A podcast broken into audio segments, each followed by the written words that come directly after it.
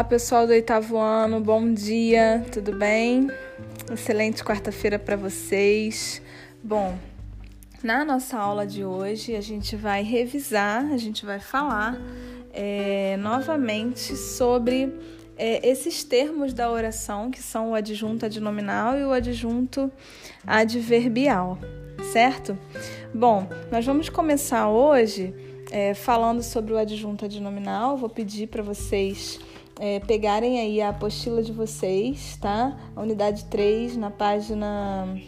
A partir da página 24, tá? Até a página 27, é, onde vai estar tá falando aí um pouquinho sobre isso, sobre o adjunto adnominal e o adjunto adverbial, tá? É, eu vou conversar com vocês hoje, na nossa aula de hoje, é, sobre o conceito e sobre algumas diferenças entre é, esses termos da oração tá? Termos que a gente já estudou. Bom, o adjunto adnominal, ele é o termo, um termo acessório, né, da oração, que caracteriza, determina, modifica e até mesmo é, qualifica um substantivo, atribuindo a esse substantivo características, qualidades, é, modos de ser, tá? A esse substantivo.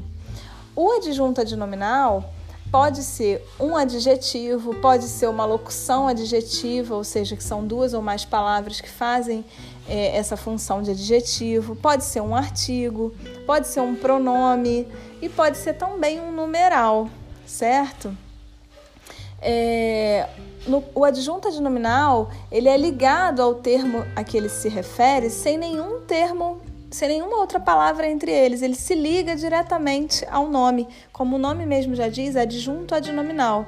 É um, é, é, é um nome que se liga a um nome, tá? É, fazendo essa função aí de caracterizar, determinar, modificar, atribuir características e qualidades a esse nome, certo? É, a gente vai ver que lá na frente a gente vai estudar um pouquinho sobre o complemento nominal e aí a gente vai ver que o complemento nominal, apesar do nome ser parecido, né, e dele também completar um nome, eles têm funções diferentes, eles vão aparecer com funções diferentes. O complemento nominal vai ser um termo essencial da oração e o adjunto adnominal é um termo acessório, ou seja, ele é um termo que pode ser é, dispensado, tá? Sem causar aí é, um prejuízo de sentido na oração, tá? E aí a gente falou é, nas no na unidade anterior, na, na, nossa unidade anterior, nós falamos muito sobre o predicativo, que o predicativo também é, ele é um termo que atribui características, né? Também faz essa função de atribuir características, assim como o adjunto adnominal, né? Que pode atribuir também uma característica.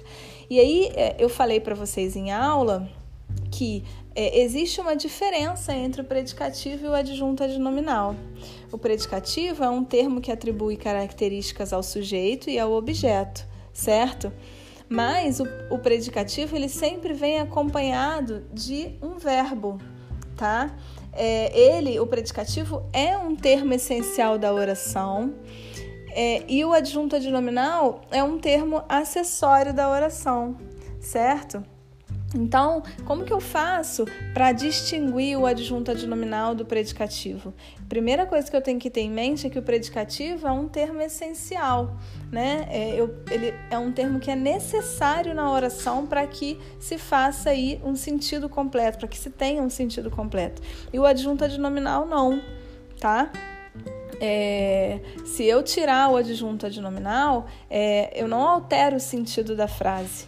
Tá? Agora, se eu tiro o predicativo de uma frase, eu altero é, o sentido, né? Então, por exemplo, quando eu falo é, pintei é, aquela parede velha ontem, se eu tirar o termo aquela parede velha, a minha frase continua fazendo sentido. Pintei ontem, né? Agora, se eu falo, é, considero sua decisão infeliz.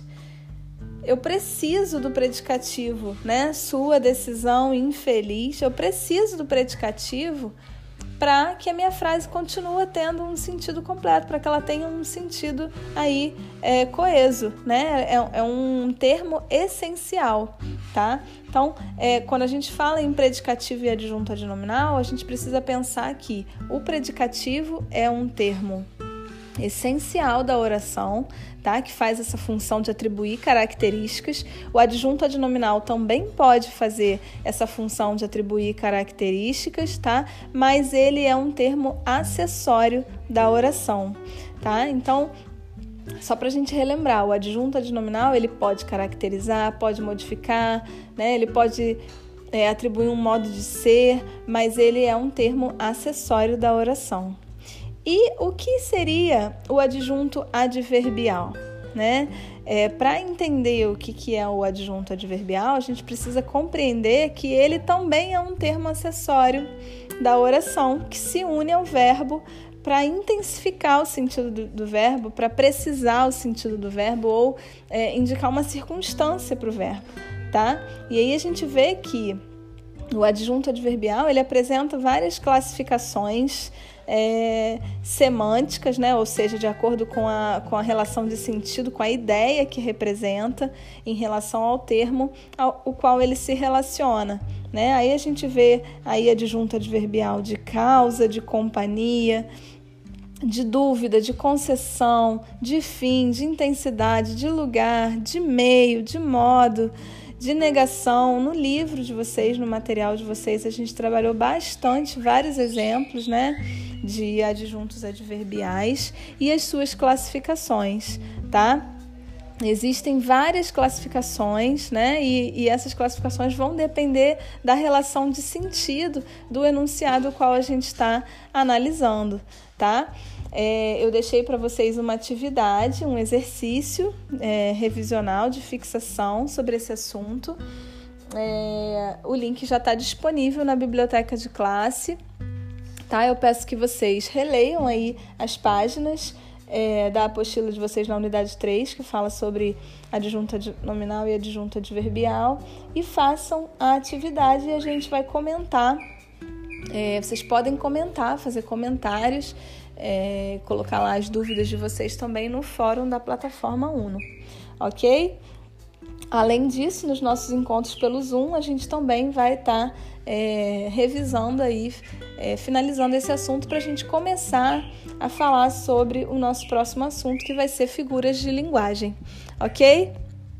Bom, desejo uma excelente quarta-feira para vocês, um grande beijo a todos e bons estudos a todos.